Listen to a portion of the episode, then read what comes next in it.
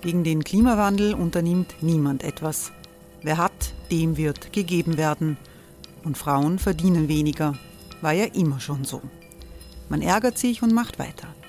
Was aber, wenn nicht? Wir haben eine Idee. Die Falter Arena macht die Bühne frei für Menschen und Projekte, die das Land verändern. Mein Name ist Eva Konzett. Ich leite das Politikressort im Falter. Und am Sonntag, den 26. Mai, veranstalten wir im Wiener Stadtsaal die nächste Falter Arena.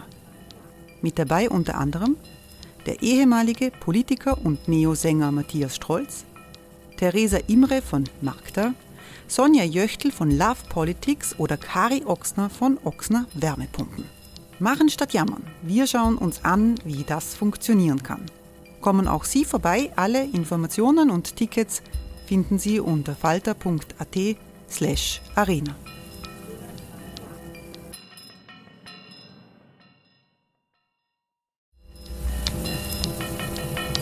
Falter-Podcasts werden durch Werbung unterstützt. Das hilft bei der Finanzierung unseres journalistischen Angebots. Hey, it's Ryan Reynolds and I'm here with Keith, co-star of my upcoming film If, only in theaters May 17th. Do you want to tell people the big news? All right, I'll do it. Sign up now and you'll get unlimited for $15 a month in six months of Paramount Plus Essential Plan on us. Mintmobile.com slash switch. Upfront payment of $45 equivalent to $15 per month. Unlimited over 40 gigabytes per month. Face lower speeds. Videos at 480p. Active Mint customers by 531.24 get six months of Paramount Plus Essential Plan. Auto renews after six months. Offer ends May 31st, 2024. Separate Paramount Plus registration required. Terms and conditions apply if rated PG. Falter Radio, der Podcast mit Raimund Löw. Sehr herzlich willkommen, meine Damen und Herren, im Falter. Russisches Roulette übertiteln wir diese erste aktuelle Sendung des Jahres. Äh, zum ersten Mal seit langem diskutieren Vertreter Russlands, Vertreter der USA und die Europäer über die Sicherheitsarchitektur auf dem Kontinent, auch darüber, wie sicher Grenzen sein sollen. Erzwungen hat diese Verhandlungen der russische Präsident Wladimir Putin, der mit einem Militäreinsatz gegen die Ukraine droht, wenn seine Vorstellungen nicht durchgesetzt wurden. In Kasachstan haben russische Sondereinheiten den Präsidenten vor einer Rebellion gerettet. Was hinter diesen Ereignissen steht und was die Folgen für Europa sind, darüber wollen wir heute sprechen. Diese Sendung kommt aus der Redaktion der Wiener Wochenzeitung Falter. Wir sind alle online miteinander verbunden. Ich begrüße sehr herzlich in Brüssel den Europaabgeordneten Andreas Schieder. Guten Tag. Herr Schieder Hallo. vertritt als Delegationsleiter der SPÖ äh, im Außenpolitischen Ausschuss des Europaparlaments seine Fraktion. Äh, ich freue mich, dass aus Innsbruck Gerhard Mangott dabei ist. Guten Tag. Guten Tag. Herr Mangott ist einer der führenden Russland-Experten im deutschen Sprachraum und ebenfalls zugeschaltet ist die ehemalige österreichische Botschafterin in Washington, D.C., London und anderen Orten, Ivan Nowotny. Hallo. Hallo, guten Tag. Äh, Herr Schieder, zur allgemeinen Einschätzung. Es gibt diese Gespräche zur Sicherheitspolitik zwischen dem Westen und Russland. Das ist ein bisschen so, so ist der Eindruck wie früher im Kalten Krieg. Und es gibt die russische Drohung, äh, mit militärischen Mitteln vorzugehen, wenn die russischen Forderungen nicht äh, erfüllt werden. Wie akut ist aus europäischer Sicht die Gefahr, dass es zu einem neuen Krieg gegen die Ukraine kommt? Ich glaube, die alle, alle Zeichen zeigen darauf hin, dass es eine sehr ernste Situation ist.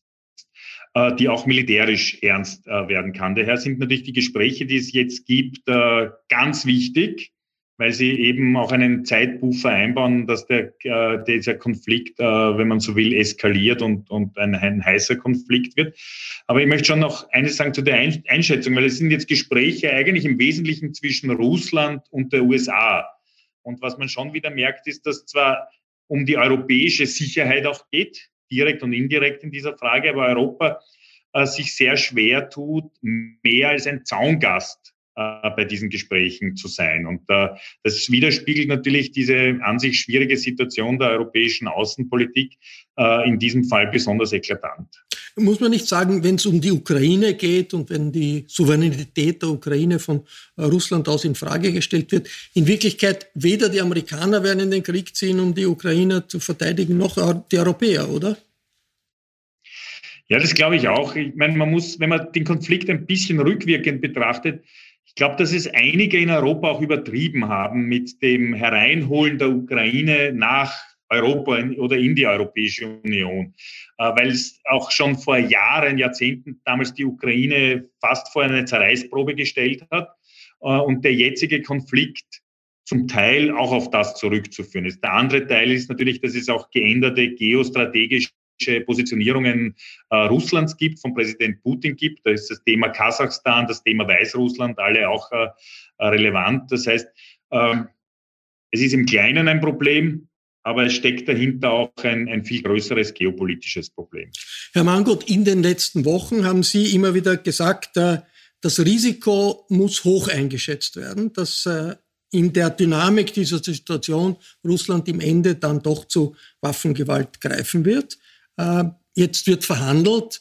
Immerhin, es wird gesprochen, ob es Verhandlungen sind, darüber kann man reden. Aber diese doch pessimistische Sicht, ist die aus Ihrer Sicht aufrechtzuerhalten, nach dem, was man weiß? Nun, der russische Truppenaufmarsch und die aggressive militärische Rhetorik können natürlich nur dazu gedacht sein von russischer Seite, dass man den Gesprächen, die in dieser Woche stattfinden, mehr Nachdruck verleiht, den Forderungen nach westlichen Sicherheitsgarantien mehr Nachdruck verleihen will. Das wäre noch eine harmlosere Deutung dieser Truppenaufmärsche und dieser eskalierenden Rhetorik. Der Punkt ist nur, Russland stellt Forderungen, die die NATO, die die Vereinigten Staaten nicht erfüllen werden und nicht erfüllen wollen. Das heißt, was passiert, wenn diese Forderungen, und für Russland ist eben die Nichterweiterung des Nordatlantischen Bündnisses zentral, nicht erfüllt werden? Dann ist es für Putin eigentlich eine relativ schwierige Situation. Er kann sagen, okay, ich habe es versucht, es ist nichts geworden und ich gehe zur Tagesordnung über. Das würde aber für ihn einen Gesichtsverlust nach innen wie nach außen bedeuten. Oder er setzt eine Gegenaktion. Und das ist sehr wahrscheinlich eine militärische Gegenaktion. Putin hat ja selbst angekündigt bei einer Pressekonferenz im Dezember, dass es eine militärische Antwort geben wird für diesen Fall. Die Frage ist nur, welche Dimension wird diese militärische Eskalation annehmen? Ich glaube nicht, dass wir es mit einer vollumfänglichen Invasion der Ukraine zu tun haben werden, sondern mit etwas weniger. Aber das ist äh, inakzeptabel genug und wird wahrscheinlich auf westlicher Seite eine Sanktionspolitik auslösen und wird äh, zu einer verstärkten militärischen Präsenz der USA und der NATO in Osteuropa führen. Das ist eine äh, Dynamik der Eskalation. Jetzt sagt die russische Seite, auch der russische Vertreter, äh, Vizeaußenminister bei den Verhandlungen in Genf, hat gesagt, das stimmt überhaupt nicht. Das droht kein, Russland droht nicht mit Krieg. Das sind alles alarmistische äh, Propagandadarstellungen des Westens. Was sagen Sie dazu? Nun ja, die Aussagen amerikanischer Geheimdienste, dass Russland bisher etwa 175.000 Soldaten an den Grenzen zusammenziehen würde, die haben sich nicht bewahrheitet. Es bleibt bei den etwa 80 bis 100.000 Mann. Aber das ist für eine beschränkte Militäroperation, beispielsweise eine Ausweitung des separatistischen Gebietes in Donbass, sicher ausreichend. Ich glaube, dass Russland es ernst meint, dass ein militärischer Schritt folgen wird, wenn wie zu erwarten ist, diese Gespräche scheitern. Die Frage ist nur, ob das Russland wirklich mehr Nutzen bringt als Kosten. Nutzen ja, man kann die Ukraine weiter destabilisieren, man kann seine eigene militärische Macht im Hinterhof demonstrieren, aber die Kosten sind hoch. Äh, wie ich eben schon gesagt habe, durch Wirtschafts- und Finanzsanktionen, was hier angedroht wird, wird die russische Wirtschaft beträchtlich beschädigen. Und es wird eine noch stärkere Präsenz von NATO-Truppen in Osteuropa geben. Und die Ukraine, das, was von der Ukraine übrig bleibt, wird vom Westen noch deutlicher und stärker ausgerüstet. Äh, Frau Nowotny, wie überraschend kommt diese Eskalation für Europäer und Amerikaner, dass jetzt, wir jetzt plötzlich in einer Situation sind, wo wir davon sprechen müssen, vielleicht gibt es in kürzerer Zeit äh, nur mehr eine Rumpf-Ukraine? Ja, nach menschlichem Ermessen und nach allen rationalen Kriterien müsste man eigentlich davon ausgehen, dass Russland kein Interesse hat, dieses militärische Abenteuer wirklich auf die Spitze zu bringen. Und die angedrohten Konsequenzen, die ja sehr massiv sein würden, äh, in Kauf zu nehmen. Ich meine, die russische Wirtschaft äh, schwächelt, das wissen wir alle. Das russische Bruttonationalprodukt ist geringer als das von Spanien. Das heißt also, das Land kann kein Interesse haben, eine, eine echte Sanktionsdrohung äh, noch, noch in Kauf zu nehmen. Es kann aber natürlich sein, dass man sich in einem, zu einem Punkt manövriert, aus dem es dann einfach keinen Zurück gibt mehr. So ähnlich wie Professor Mangot das ja auch dargestellt hat, dass es zu einem Punkt kommt, wo man einfach ohne Gesichtsverlust nicht mehr aus der Position zurückgehen kann. Die, äh, es ist nicht das erste Mal, dass wir in den letzten wir, 20, 30 Jahren mit einer ähnlichen Situation konfrontiert sind. Und es kreist immer um das gleiche Thema. Was ist der Platz Russlands in der europäischen Sicherheitsarchitektur? Und dafür hat es nie eine wirklich äh, adäquate und auch für Russland akzeptable Antwort gegeben. Wie groß das heißt, ist eigentlich jetzt die, äh, Ivanovotny, die Bereitschaft des Westens, doch aufgrund dieser äh, äh, Situation, Russland äh, hat sich nie wirklich abfinden können mit dem Ergebnis der Revolutionen von 89, einzugehen auf einige Forderungen um, äh, Russlands, um diese Verschärfung zu vermeiden. Ja, ich glaube, dass es hier, das muss man sehr deutlich sehen, manifestiert sich wieder einmal die Schwäche deiner gemeinsamen europäischen äh, oder EU-Außenpolitik. Wir haben sicherlich EU-Staaten, äh, maßgebliche EU-Staaten, die sehr daran interessiert werden, einen konstruktiven Dialog mit Russland aufrechtzuerhalten. Äh, ich meine, Frankreich, äh, Deutschland haben sich hier immer engagiert, erinnere an ihre Rolle auch im Minsker Abkommen und so weiter. Wir selbst als Österreicher haben auch ein, ein markantes Interesse daran, eine vernünftige Beziehung, eine vernünftige Gesprächsbasis mit Russland aufrechtzuerhalten. Auf der anderen Seite stehen einige Staaten und vor allem sind das die Staaten, die aus dem ehemaligen äh, sowjetischen Herrschaftsbereich herausgebrochen sind die eine ganz andere Linie und eine viel härtere Linie äh, mit massiven Forderungen eines harten und entschiedenen Auftretens gegen Russland verfolgen.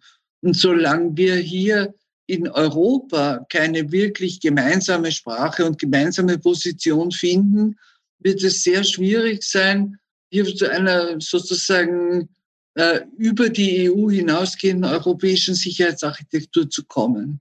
Ähm, Professor Mangot, in dieser Situation äh, platzt Anfang äh, des Jahres der Volksaufstand in Kasachstan. Äh, die russische Intervention, um den äh, Diktator in Kasachstan zu retten. Ähm, die russische Seite und, und auch Tokayev, der Präsident Kasachstans, sagt, das war ein Putschversuch von ausländischen Terroristen. Lassen wir mal äh, dahingestellt, äh, wie, wie absurd das äh, erscheint, so, so eine Behauptung. Wie wirkt sich diese Aktion für die Stellung Russlands aus? Putin erbt dadurch ja auch die Probleme Kasachstans und anderer Länder. Äh, aber Russland hat bewiesen, als Ordnungsmacht ist das russische Militär fähig, sehr, sehr rasch einzugreifen in der unmittelbaren Nachbarschaft. Nun, der Zeitpunkt dieser Krise in Kasachstan kommt für Russland sicherlich ungelegen. Die ganze Aufmerksamkeit der russischen Außen, aber auch der Militärpolitik ist eben auf die Krise mit dem Westen fokussiert, auf die Gespräche dieser Woche. Also das war sicherlich ungünstig für Russland, aber es war auch positiv für Russland, weil erstmals das von Russland geführte Verteidigungsbündnis ODKB seine Funktionsfähigkeit erwiesen hat, die schnelle Eingreiftruppe von russischer Seite sehr rasch vor Ort war, strategische Objekte gesichert hat und das Wichtigste an dieser Intervention war nicht so sehr, was diese Bündnissoldaten in Kasachstan getan haben, sondern das Signal, das es an die politische Elite und an das Militär in Kasachstan gab, nämlich das Signal, dass Russland hinter Tokayev steht, Tokayev stützen wird mit allem, was notwendig ist. Und das hat dazu geführt, dass in dieser Auseinandersetzung zwischen Tokayev und seinen Leuten und dem Nazarbayev-Clan sich Tokayev letztlich durchgesetzt hat. Äh, Herr Abgeordneter Schieder, noch einmal kurz zu Kasachstan. Gibt es eigentlich eine einheitliche Position der Europäer zu den Ereignissen in Kasachstan? Ungarn zum Beispiel unterstützt das kasachische Regime, äh, ungeachtet der blutigen Repression, ungeachtet des Befehls des Präsidenten zu schießen ohne Vor Vor Vorwarnungen. Wie klar ist die Meinung, die Position der Europäer in dieser Situation zu, Afghan äh, zu Kasachstan? Ich glaube, dass im Wesentlichen also die äh, entscheidenden Player, also wir sind ja jetzt in den ersten Tagen der französischen Präsidentschaft, äh, die da klar positioniert sind. Äh, die deutsche Außenpolitik ist hier klar positioniert. Ähm, an sich klar ist, dass man hier auf Seiten äh, der Deeskalation steht äh, und nicht auf, auf Seiten äh, des Regimes in, in, in Kasachstan. Äh, aber leider, und Sie sprechen ja da einen Punkt an, dass äh, generell der ungarische Regierungschef äh, äh, manchmal in, in, in Zusammenhang auch mit dem polnischen Regierungschef so die jetzt Einfallstor sind auch äh, für die äh, machtpolitischen Spielchen, zum Beispiel äh, von Russland. Auch was äh, am Balkan und, und, und jene Felder betrifft, was äh, Desinformationskampagnen äh, betrifft, dann stellt sich oft heraus, dass Budapest hier auch äh, der Hub ist, der dann manchmal auch äh, so, so äh, äh russische Interessen äh, äh, weitergibt oder nach Europa hereinbringt. Aber im Wesentlichen, und das, das wollte ich nochmal unterstreichen, das trifft leider auch auf Kasachstan auch zu, dass Europa äh, noch immer nicht die Instrumente gefunden hat, außenpolitisch das zu sein, was es jetzt in diesem Konflikt so dringend braucht, nämlich, wenn man so will, den zivilen Verhandlungspartner darzustellen. Jene starken Verhandlungspartner, der über die wirtschaftlichen und politischen und sozialen Aspekte auch am, am Tisch sitzen muss und auch äh, Wesentliches einbringen kann. Also jene, die die militärische Logik, die Verteidigungsbündnislogik auch eben durchbrechen und hiermit auch vielleicht äh, neue Verhandlungswege eröffnen. Und diese Rolle hat leider auch die europäische Außenpolitik noch immer nicht gefunden, weil natürlich die Staatskanzleien der Mitgliedstaaten manchmal ihr eigenes Süppchen kochen äh, und weniger äh, hier zu einer geeinten europäischen Außenpolitik. Äh, Haben da nicht haben dann nicht auch sozialdemokratische Politiker in Europa, ehemalige sozialdemokratische Politiker in Europa eine Mitverantwortung? Denn sozusagen die Beratertätigkeit für den Diktator äh, in, in Kasachstan von äh, Schröder, von Prodi, dem früheren äh, italienischen Ministerpräsidenten, auch, auch des ehemaligen Bundeskanzlers Alfred Gusenbauer war ja in einer Zeit, wo klar war, das ist ein, dort wird ein autoritäres Regime aufgebaut. Und da hat man auch von Seiten äh, Mitte-Links, äh, der Mitte-Links-Politiker in Europa äh, offensichtlich eine Art Verschönerung betrieben, indem man gesagt hat, dort wird ein Rechtsstaat aufgebaut. Haben hier nicht auch die, äh, die Sozialdemokraten auf europäischer äh, Ebene mit Schuld, weil sie nachsichtig äh, sind oder nachsichtig waren gegenüber Nachfolgeorganisationen äh, der kommunistischen Parteien in verschiedenen Sowjetrepubliken?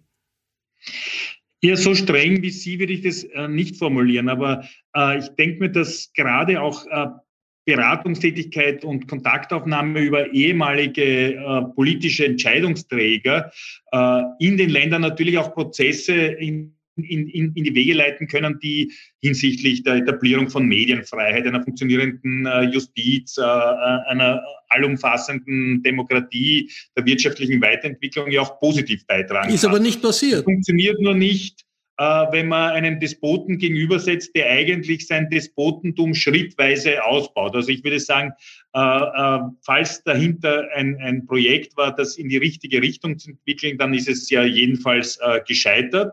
Und meiner Meinung nach ist es auch anzuerkennen, dass äh, für die für, für Außenpolitik hier äh, andere Dinge braucht. Also das heißt, meiner Meinung nach braucht es eine klare Sprache, auch die Sanktionsdrohungen und die klaren Forderungen, was äh, für, für demokratische und andere Werte betrifft, aber auf der anderen Seite auch eben äh, die Gesprächskanäle. Und Gesprächskanäle sollten jedenfalls immer über amtierende Politikerinnen und Politiker erfolgen und nicht über Pensionierte. Äh, Ivanovo, bitte. Ich glaube auch nicht, dass es den äh, betreffenden Personen, Brody, Gusenbauer oder anderen, jemals um Kasachstan gegangen ist. Es ist ihnen darum gegangen, Geld zu verdienen. Äh, das sie verdienen konnten, weil sie eben diese früheren Funktionen hatten. Und wäre es nicht Kasachstan gewesen, wäre es eben ein anderes reiches Land gewesen, das seine Reputation verbessern möchte. Aber der Westen ist jetzt sicherlich in einem strategischen Dilemma wenn die Außenpolitik wertebasiert sein sollte und man mit einem diktatorischen Regime in Kasachstan eben nicht zusammenarbeiten möchte oder gar Sanktionen dagegen verhängt, dann ist es eben so, dass man Kasachstan damit tiefer in die Hände Russlands und oder Chinas treibt. Und das kann natürlich dann wieder im geopolitischen Interesse des Westens nicht sein. Äh, Eva Nowotny, kommen wir zurück zur geopolitischen Situation äh, in Europa und, und der Frage, ob der Westen nicht überzogen hat, seine Möglichkeiten Einfluss äh, zu gewinnen nach dem, dem, der Revolution von 89 durch die Ausweitung äh, der NATO. Jetzt im Kalten Krieg, das ist jetzt umstritten, das führt zu einem Problem. Im Kalten Krieg war die Neutralität eine Antwort auf sicherheitspolitische Interessensgegensätze, wo man gesagt hat, äh, wir wollen die nicht austragen, wir wollen die irgendwie einfrieren und trotzdem äh, ein gedeihliches äh, Funktionieren Europas haben. Das hat Österreich sehr geholfen, hat auch anderen sehr geholfen. Könnte nicht ein Konzept der Neutralität neuerlich wieder sinnvoll werden, um Spannungen abzubauen in Europa, wenn man an ähm, Georgien denkt, wenn man vor allem auch an die Ukraine denkt?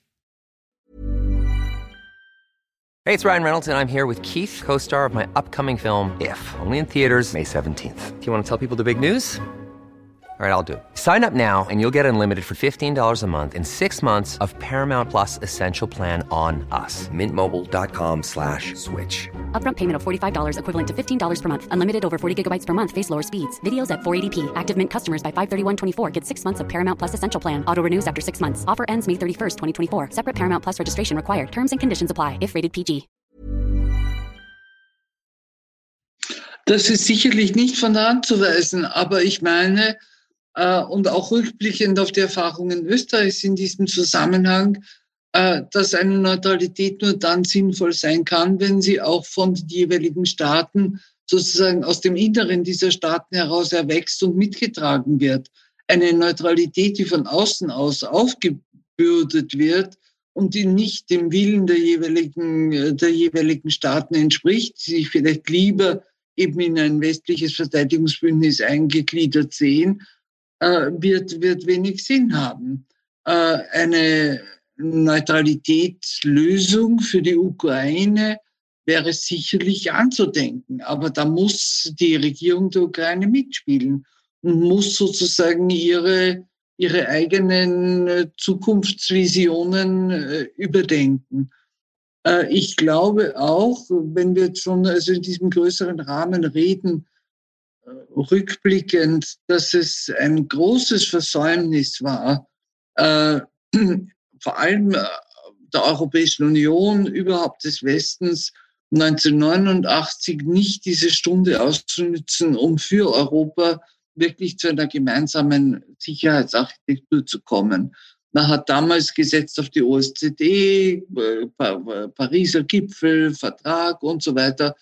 Und man hat also die Möglichkeiten, die sich damals eröffnet hätten, noch unter einer Regierung Gorbatschow zu einer völlig anderen Gesprächsbasis zu kommen, nicht genützt.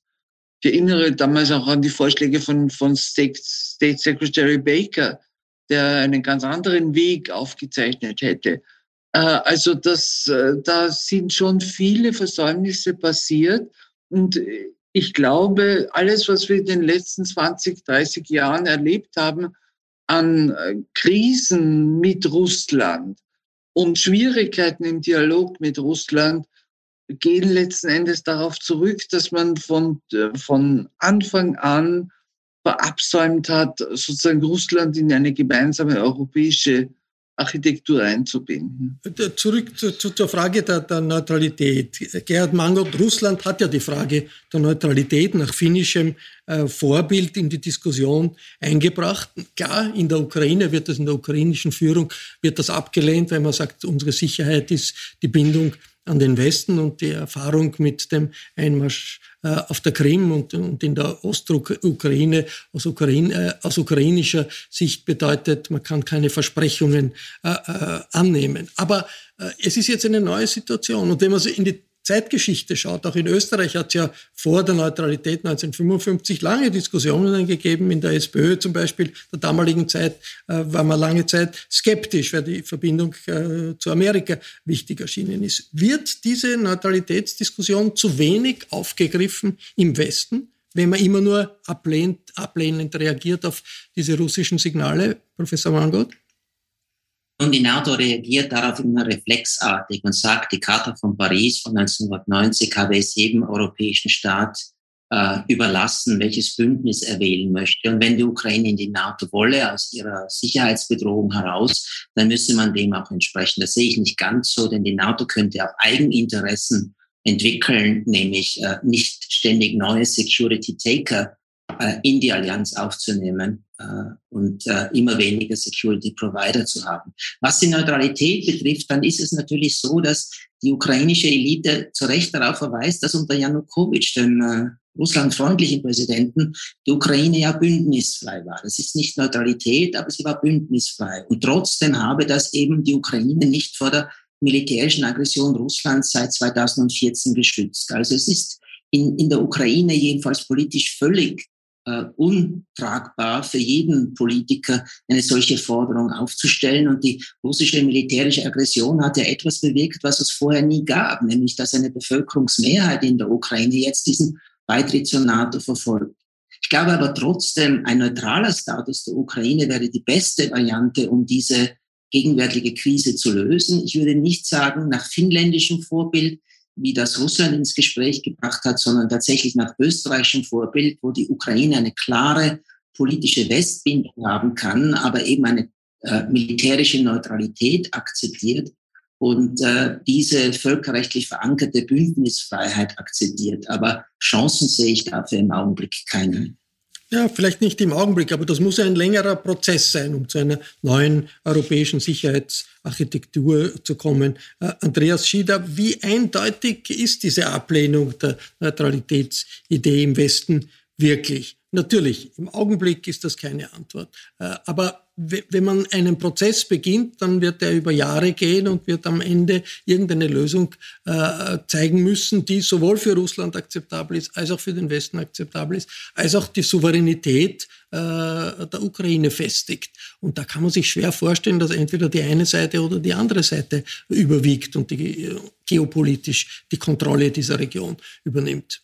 Ja, ich, ich würde das vollkommen unterstreichen, denn ich glaube, dass die bisherige Ansatz der europäischen Politik, was die Ukraine betrifft, eigentlich äh, zu einem Ende gekommen ist, weil es nicht, nicht erfolgreich äh, war.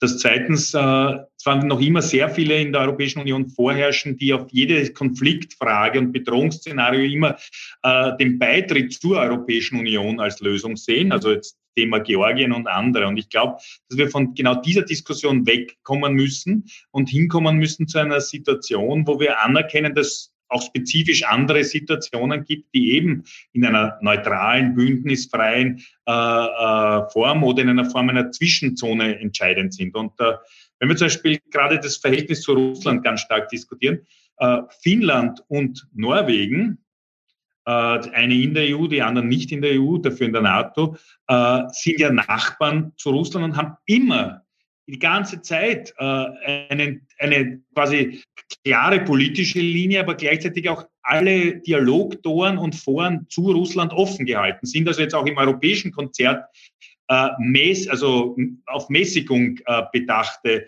äh, äh, Staaten in der Außenpolitik. Und genau zu dem äh, hoffe ich, dass wir auch wieder zurückkehren, dass nämlich äh, es viel, viel mehr braucht als, als äh, äh immer nur Beitritts- und, und, und diese Perspektiven in den Vordergrund stellen. Da will ich noch einen, einen zweiten Punkt auch an, anhängen, der nämlich, glaube ich, ganz wichtig ist. Wir haben die letzten zehn Jahre eigentlich zugesehen, wie alle Abkommen zu Abrüstung oder Rüstungskontrolle schrittweise kaputt gegangen sind missachtet worden sind und, und nicht mehr eingehalten worden sind. Und ich glaube, dass es auch eine wesentliche Rolle ist, Europas äh, auf, auf eine neue Welle von Rüstungskontrolle und Abrüstungsgesprächen äh, auch, auch hinzuorientieren. Das wäre ein, ein, ganz wichtiger Punkt, äh, der vielleicht dann auch mittelfristig in all diesen Krisenherden äh, Entspannung mit sich bringen, äh, äh, nicht nur kann, sondern sicherlich auch wird. Und damit auch diese Frage NATO-Mitgliedschaft, ja, nein. Die NATO wird nie sagen, nein, wir versprechen euch, dass sie es nicht mit, Mitglied werden, aber de facto muss es auf das rauslaufen, äh, dass dieser Punkt äh, allen Beteiligten wieder klar ist, dass es natürlich kein gangbarer Weg ist und daher Abrüstung und Rüstungskontrolle ein wesentlicher Punkt sein werden. Herr Gerhard Mangold, wie wichtig könnte das für Wladimir Putin sein, wenn er im Bereich Abrüstung und Rüstungskontrolle Zugeständnisse bekommt des Westens, zu sagen, okay, es hat doch etwas gebracht, diese ganze Eskalation und äh, der Kreml lässt es dann doch nicht zum großen Krach mit der Ukraine kommen. Wie wichtig ist das in Moskau, Abrüstung? Nun, es ist eigentlich die westliche Strategie äh, in diesem ganzen Forderungskatalog, den Russland äh, vorgelegt hat, diese Themen zu betonen, nämlich Rüstungskontrolle und vertrauensbildende Maßnahmen, wie etwa die zahlenmäßige Beschränkung von Manövern und militärischen Übungen, die regionalen Beschränkungen für solche militärischen Übungen, äh, Vereinbarungen über Kurz- und Mittelstreckensysteme konventioneller und nuklearer Art, in neuen Verträgen. Das ist alles sehr, sehr vernünftig und hätte früher schon kommen können. Aber Russland hat ganz klar gemacht, dass das Fragen von niedrigerer Priorität sind für Moskau, dass die oberste Priorität die Nichterweiterung der NATO ist und Russland sich mit einem Fortschritt äh, auf der Ebene dieser niedrigeren Priorität jedenfalls nicht zufrieden gebe. Ich glaube auch nicht, dass so etwas wirklich eine Off-Ramp für Putin wäre, eine Möglichkeit, ohne Gesichtsverlust auszusteigen. Denn diese detaillierten militärisch-technischen Fragen sind der Bevölkerung in Russland auch nicht zu verkaufen. Das Risiko einer geopolitischen Konfrontation in Europa in den nächsten Wochen und Monaten ist sehr, sehr groß. Das war ein Meinungsaustausch über die Gefahren einer neuen Konfrontation zwischen Russland und dem Westen. Ich bedanke mich sehr herzlich bei allen, die mitgemacht haben. Äh, Im Falter sind außenpolitische Analysen und Kommentare regelmäßig zu lesen. Ein Abonnement des Falter ist auch deshalb eine gute Idee. Ich darf mich verabschieden. Bis zur nächsten Sendung in einer Woche.